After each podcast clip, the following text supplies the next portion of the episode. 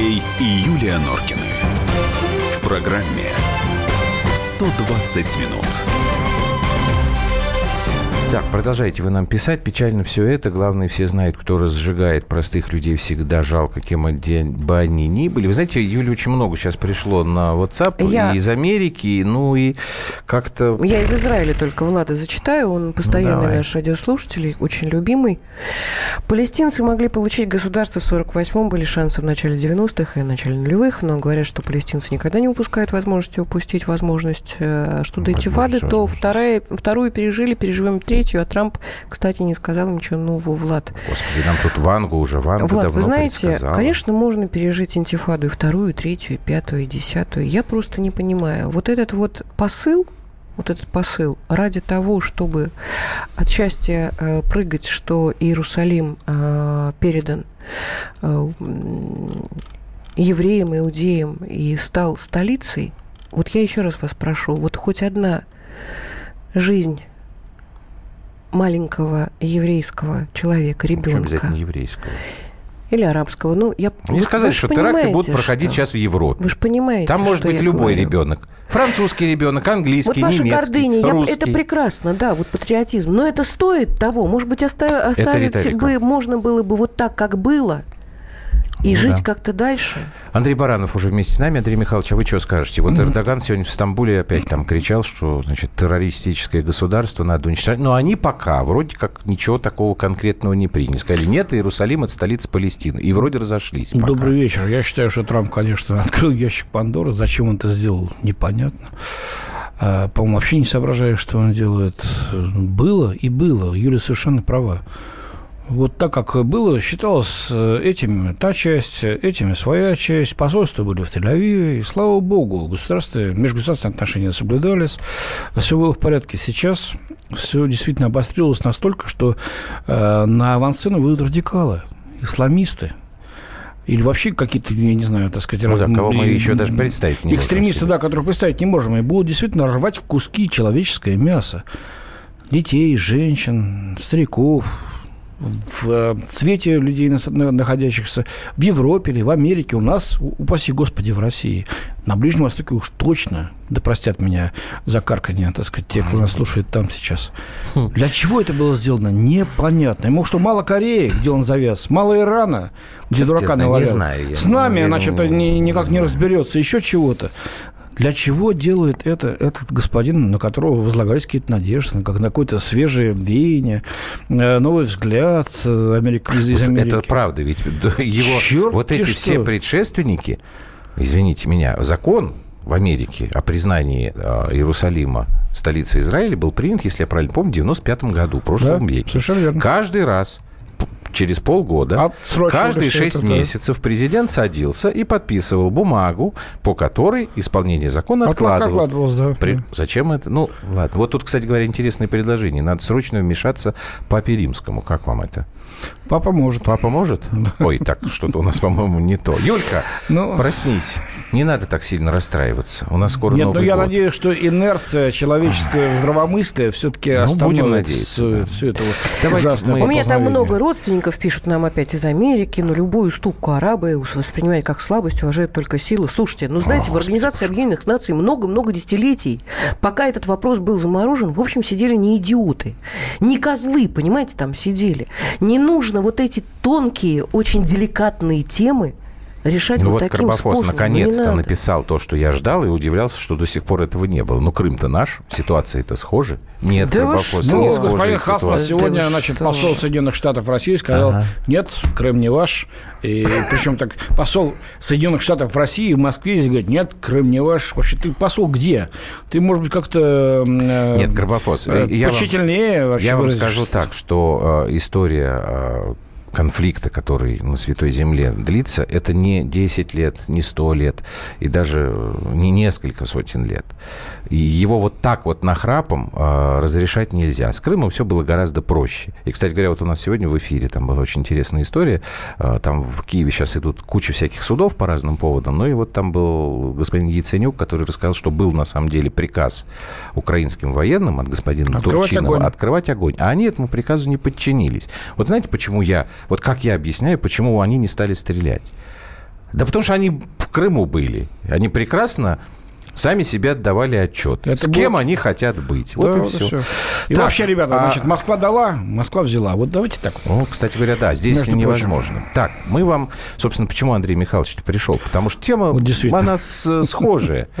Мы, э, наши коллеги из «Комсомольской правды», э, это несколько дней назад еще тема поднималась в я вот слушал, когда Дима Стешин с Егором Холмогоровым об этом и разговаривали. А бывшие страны, бывшие республики Советского Союза, у них есть свои а, стандарты образования. Они обучают по этим стандартам свою молодежь. И есть такой пример, как история. Да. И очень интересные вещи вычитали наши коллеги в учебниках по истории. Давайте мы сначала послушаем небольшую справку, там цитаты приведены, а потом попробуем поговорить и понять, может быть, вот из-за таких учебников истории возникают потом подобные конфликты? Латвия. Опустошительное вторжение в Ливонию русского царя Ивана Грозного принесло неслыханные бедствия латышскому народу, а поражение русского царя привело к усилению гнета латышских крестьян как со стороны немецких помещиков, так и со стороны новых господ из Речи Посполитой и Швеции. Украина – Уничтожение казацкой государственности и русификация вывели Украину из средоточия европейских наций, пишут в школьных учебниках. Российское правительство пыталось превратить украинцев в этническую массу без своих лидеров и исторической памяти. Петербург стремился сделать украинцев настоящими русскими. Азербайджан – Россия стремилась превратить Южный Кавказ, в том числе и Азербайджан, в источник прибыли, добиться господства на Каспийском море, превратив его во внутреннее море России. Природные богатства Азербайджана хорошо были известны русской науке. Не случайно, что правительство Екатерины II связывало присвоение указанных богатств с оккупацией этой страны. Киргизия – в случае реализации своих планов путчисты немедленно ликвидировали бы все декларации о суверенитете республик, в том числе и Кыргызстана, превратив его обратно в сырьевую базу с мизерными правами. Сама идея заговора и его последователей была направлена против демократических реформ, проводимых в республике. Ну вот если вы на сайт э, зайдете комсомолки, вы там можете еще почитать учебники там казахские, да, армянские. там еще и Армения есть. Ну, там у них немножечко есть. по-разному, Узбекистан, да. Эстония. Угу. Читайте, почитайте. Да. Я, Грузия, естественно. Да, я просто приведу маленькую цитату. Там коллеги обратились к эксперту. И вот Алексей Мартынов, директор института, Международного института новейших государств, он делает одно очень важное замечание, что вот эти учебники истории, я цитирую, для бывших советских республик написаны по одному и тому же заказу на одни и те же деньги. В 90-х годах практически везде на постсоветском пространстве появились Сорос. отделения, совершенно верно, фонда Сороса. Ну и дальше вот можете прочитать.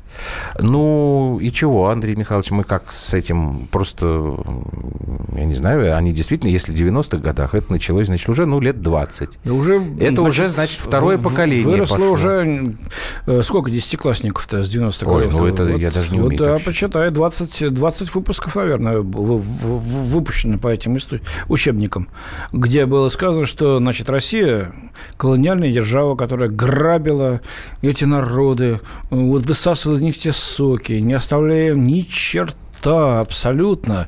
И содержа их хуже, чем негров, наверное, английские колонизаторы в Африке. Как они до сегодняшних дней э, да, Меня потрясает, да, что эти учебники выходят сейчас в Казахстане, в Армении, в Киргизии, то есть э, в странах-членах э, значит, Евразиатского экономического союза, да, где, в общем-то, ну, Султан Бишевич Назарбаев, где президент Армении и новый руководитель Киргизии, в общем-то, чуть ли не... Ну, знаете, вот, вот Казахстан. Чуть ли не клянутся так сказать, мамой вот родной, что правда, будем вместе вот, с Россией. Вот Казахстан, Андрей Михайлович. Да. Я цитирую. «А в 18-19 веках казахский народ вел непрерывную борьбу за независимость против джунгарского ханства, Цинской империи, затем оказался лицом к лицу с Российской империей. Присоединение Казахстана к России происходило в течение 135 лет. В нем имели место и добровольные вхождения, и завоевания казахских земель. Многонациональный состав населения Казахстана сформировался в результате ну, и... колониальной политики. Вот именно, да.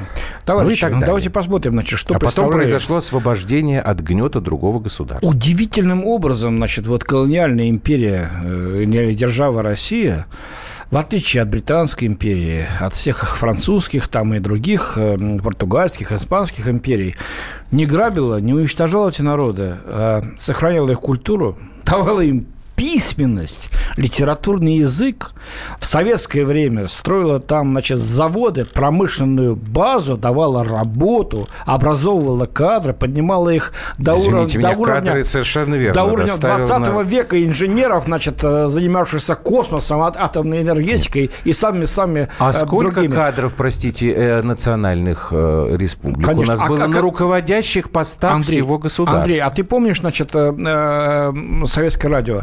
А сейчас ансамбль, значит, жандармен Да, был такой. Культурный, пожалуйста. Ну, ведь, э, ну, может быть, нам даже бы неинтересно было слушать, но вот это- мы знали, что вот есть такая культура. И танцевальная, и песенные, и кино, и киностудии, значит, в каждой республике были. И балет расцветал там, еще чего угодно. А уж национальная культура, именно исходящая из э, из веков э, вот, э, получил рассвет именно в советское время. И сейчас нас называют, значит, колониальными, значит, сатрапами, которые высасывали все соки и вот уничтожали все национальное. Нет, что там тут было. главное понять, что мы, это не то, что нам обидно. Тут мы сидим вот втроем и обижаемся. Нет, Андрей, нас- Из вот этого вырастают сколько я не реальные е- проблемы. Сколько я не ездил по вот этим республикам, говоря с людьми, слушайте, вернись в Советский Союз, как все хорошо было, все было здорово. Люди вот на, на низовом, на среднем уровне все это прекрасно Ну, потому понимают. что мы Юля, да. советскими остались. Да, и, И- советскими остались. И на говорят, Украине также и на говорят, Украине, сколько да, либералы не очень кричат, многие, что вы да. хотят, на- хотите Они нас просто вернуть боятся назад. Говорить говорю, да это. мы-то при чем? Ребят, мы жили все в одной стране, у нас были потрясающие экономические и культурные связи. Но это же правда. Посмотрите Прибалтику, оттуда пишут ребята. Ребята, у нас было. ничего нет. Все фабрики и заводы закрыты, и оборудование гниет.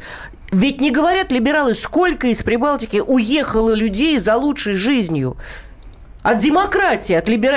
от э, Ев- Евросоюза. Либерализм. Треть сократился население в всех трех республик. Мы сейчас продолжим, наверное, после Да, да, да, у нас паузы. сейчас маленькая-маленькая пауза. Пишите нам, плюс 7 967 200 ровно 9702.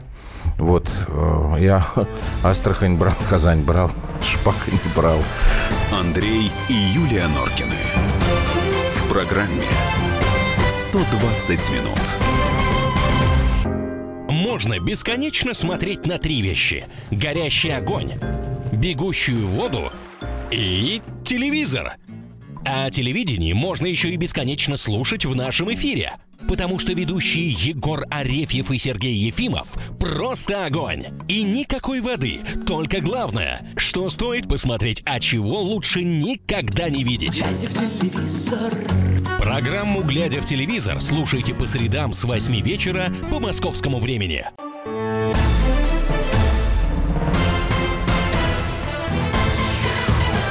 Андрей и Юлия Норкины. В программе 120 минут. А, я не расслышал сейчас, я уже наушники надел. И Андрей Баранов вместе с нами, замредактор отдела международной политики. 8 9 6 7 200 ровно 9702. Мы говорили о том, что про нашу страну пишут э, в учебниках по истории в бывших советских республиках. Ну и, собственно, вот что вы пишете.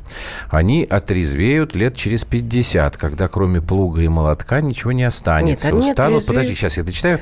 От подачек Запада только будет уже поздно и обратно не примем. Нет, ребята, они отрезвеют тогда, когда у нас помимо сильной армии, как мне кажется, Андрей Михайлович, может, вы меня поправите, когда у нас будет не только сильная армия, но достаточно сильная экономика, а следовательно сильное государство. Знаете, Юля, значит Когда так. они придут и скажут, ребята, спасите нас, пожалуйста, помогите, как это было вот в те имперские годы, когда была еще великая Когда под защиту Российская приходили. Тогда, Юля, у меня Конечно. вам сейчас будет маленькой алверды, как говорят Давайте. на Кавказе, да? Миллионная азербайджанская диаспора где в России, а не русская в Азербайджане. Миллионная грузинская диаспора где? В России, Хм. В России, а не наша, конечно. в Грузии. Да, ну им там Три, тяжело. три миллиона, а по некоторым данным даже до четырех. Э, Никто не считал толком, потому что нелегалов полно. Гастарбайтеров, азербайджан с Украины где? Здесь у нас в России, они россияне, значит, у них там молдаване плитки кладут где? В наших московских квартирах, на наших кухнях, ваннах и, извините за выражение, туалетах. Экономика у нас и сейчас сильнее, чем у них. Они это знают, прекрасно этим пользуются, но на официальном уровне фрондируют. Вот, мол, тот Запад, он еще богаче, еще сильнее. А вось поможет, не поможет. Он, э, они Западу нужны только как шпильки, значит, э, вот э, Ну и иголочки. к- и как рынок Да, сбыта. куда-нибудь, Рынок во- куда-нибудь воткнуть России, да, вот э, таран, вот, плацдарм в отношении России. Если вдруг они с нами померятся, Запад их кинет сразу, а мы их пригреем, потому что они наши. Мы с ними много Сотен лет были соседи, вместе. Да. У нас наши семьи до сих пор вместе, дети общие. У нас мужья ласкают по-русски молдавских, украинских жен. И жены отвечают им те же самые в постели, извините, пожалуйста, из-за такое. Вот. Но это, между прочим, дорогого стоит. Так что, дядя Сэм, подожди еще, посмотрим. А 6312 нам пишет, вас послушать, так все в дерьме и только одни мы в белом. Ну не лезьте вы в чужие дела, учебники им не нравятся, а то ведь потом опять истерика начнется. Вот проклятые янки то Украину оторвали, то Грузию. Нет, а вот уже начнется до Армении не тогда. добрались, пишет нам А Николай. когда у вас вырастет несколько поколений, которые будут э, уверены в том, А Николаю что у них рядом, я это. понимаю, что Николай пофигу, рядом с ними живет страна, которая столетиями унижала, уничтожала этот народ. Вот не поленитесь, есть такой человек, Андрей Порубий, Да. а, председатель парламента Знаю, украинского, знаем такого, спикер да. Верховной Рады. Вот его знаменитое изречение, оно у него в соцсетях было, я не знаю, он потом его там убрал или не убрал. Вот я его очень люблю приводить в пример. Он говорит о том, что Россия и Советский Союз всегда политика была Москвы направлена на уничтожение Украины и украинцев. И в качестве доказательства он приводит, вот тут, пожалуйста, если вы за рулем, будьте осторожны. Он приводит выступление Ленина на пленуме ЦК КПСС, по-моему, в 1940 КПСС, наверное, там, вряд ли в Ленин. 40 каком-то там году. Что Ленин? Ле- Да, Ленин, КПСС значит, Ленин. в 40 говорит. каком-то году? То есть человек не да. знает ни то, что Ленин умер в 24-м, не то, что э, Центральный комитет КПСС вообще вот это было КПСС сформировано после потом. 55 да. четвертом году только, да, И КПСС это говорит в качестве доказательства человек, который возглавляет парламент. Ну, некоторые говорят, что у Порубия справка есть. Ну, есть, есть, точно, точно. Мы Какая разница? Он ее. все равно, это человек, один из руководителей страны. И вот тогда-то, как там Николай написал нам, да, когда в течение десятков лет вам будут вдалбливать в голову, что вот рядом с вами живет такая страна, которая спит и видит, как бы прийти к вам и вас там всех завоевать и угнетать, тогда, знаете, последствия могут быть совершенно непредсказуемы. Вот в чем проблема. А не в том, что вы там все говорите, что вы все в дерьме, а мы тут в шоколаде. У нас своего дерьма тоже хватает. Никто не отрицает, конечно. Но- в любой стране его Но послушайте, уважаемый Николай, возразите на то, что вам сейчас сказал Андрей Баранов. Почему украинцы едут к нам работать, а не мы едем на Украину? Ну, ответьте. Я вот хотела вас о чем спросить, э, дорогие мои э, коллеги. Мы сейчас говорим о том, э, как историю Советского Союза и России преподают э, в бывших республиках наших. А вот вспоминая вчерашний эфир, да, Мгм. Андрей Михайлович, я хочу вас спросить, а нас. что нам делать с нашими учебниками Преподаватели. истории? Да беда у нас с нашими учебниками истории. Ну, я, конечно, не педагог, и не ученый, но, по-моему, такой бардак и, Нет, и ну такая же- ерунда, которая сейчас творится у нас. Ну мы же э, вражину-то вы, вы- вы- выращиваем Сами у себя. сами у себя. Ну как? Знаете что? Ну, я сейчас скажу свое собственное мнение, может, со мной не согласятся. Эм, Либеральная часть российского общества захватила, значит, вот эм, э, захватила, значит, власть над созданием учебников. Вот так я сейчас Нет, ну у нас выражусь. учебники же были точно так же в 90-е годы, как вот э, они приходили. Почему, по- Андрей, они сейчас в, А в, я- у в меня 2000 нет значит, уже 17 году продолжаются такими, я понять не могу. Господа Пивоваровы, я другие фамилии могу назвать, не буду сейчас э, путать наших читателей, многим эти фамилии ничего не говорят, но эти люди, значит, э, выросли на либеральной волне, э, значит, антисоветской, во многом антироссийской волне 90-х годов, э, в которой, значит, Россия э, призвана каяться за все, что она сделала. А а якобы сделала она ужас. Она, значит, высасывала, как я уже сейчас говорил, да, в первой части нашей программы, кровь из тех, значит, окраин своих, которых она колонизировала и чуть ли не хуже, чем с неграми обращалась. Это полная ерунда. Мы это все знаем, общаясь с людьми э, в этих республиках. Э, Почему эти учебники до сих пор продолжают э, быть на партах наших учеников, я не понимаю. Вот, мне кажется, Это Дмитрий- вопрос к нашему министру образования, наверное. Ну, там, насколько я понимаю, Там немножко надо общаемся. Надо менять. Там Андрюш, ты можешь стараются наводить. Нет, сколько просто у тебя угодно. на самом деле любой, от- Да, да, а, надо. любой ответ надо это надо право менять мини- конституцию. Надо дать право министру образования Что? возможность влиять А на у региональном нет? уровне. Нет. Да не берет он это право, Юля. Возьми это право и скажи так, ребята, значит, давайте менять приоритеты, потому что то, Да. что было сделано, э, было ерундой. Так вот, Ну, вот вы самое сами сказали, что либералы у нас скажу. до сих пор в правительстве Не сидят. хочет. Как, как- Ну да, Нет, а как тут история. свернуть вот эту вот Нам заканчивать пора, коллеги. великолепную мерзоту? Это тема другой передачи. Я очень надеюсь, что весь этот либеральный блок правительства будет отправлен в отставку после переизбрания президента Путина.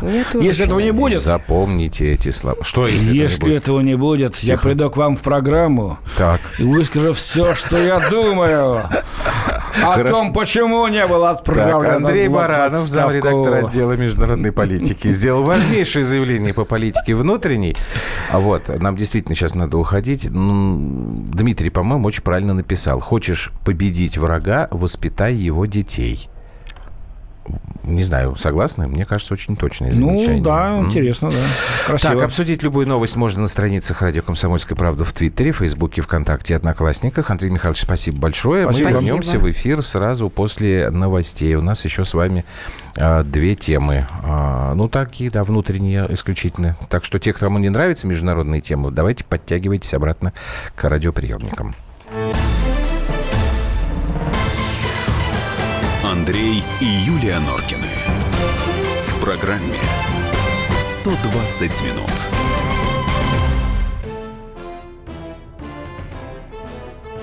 Товарищи солдаты и офицеры российской армии.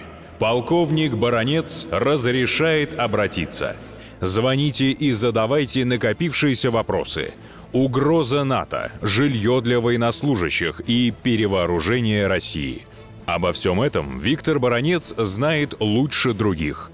Программу «Военное ревю» слушайте по будням в 11 утра и в 5 вечера по московскому времени.